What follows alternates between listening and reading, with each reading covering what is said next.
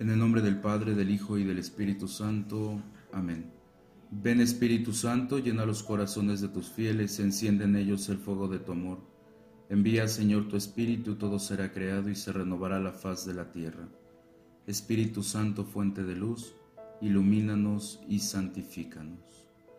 Hoy meditaremos sobre el Evangelio de San Mateo, capítulo 26, de los versículos 14 al 25. Uno de los valores fundamentales del cristianismo es la amistad. De hecho, en el cuarto Evangelio, en el Evangelio de San Juan, encontramos que Jesús llega a decir, ya no los llamo siervos, sino amigos. En ese mismo Evangelio, Jesús moja un pan y se lo da a Judas signo de profunda amistad. Esto es algo que Judas, por más confundido que hubiera estado sobre la identidad de Jesús, nunca entendió. Había estado con él tres años y no había llegado ni siquiera a tenerlo como amigo. Es triste esta realidad. En ocasiones muchos cristianos padecen este mismo mal y no saben valorar la amistad, ni de Jesús, ni de aquellos con los que comparten su vida, papás, hermanos, compañeros.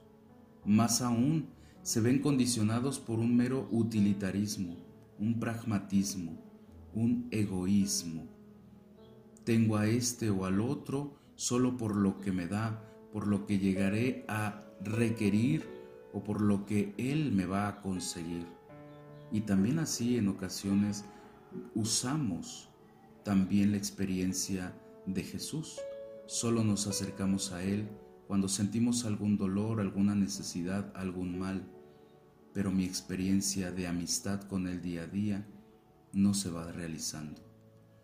Cuando no somos capaces de desarrollar una profunda amistad con Dios, seremos las personas más vacías, solitarias, porque nos estamos perdiendo la oportunidad de intimar con ese amor tan puro y profundo como lo es nuestro amigo Jesús. Esa ausencia nos llevará, como llevó a Judas, a cometer las acciones más tristes del mundo no dejemos solo a Jesús en esta semana. Démonos un tiempo para participar plenamente. Mostrémosle que verdaderamente lo tenemos como amigo.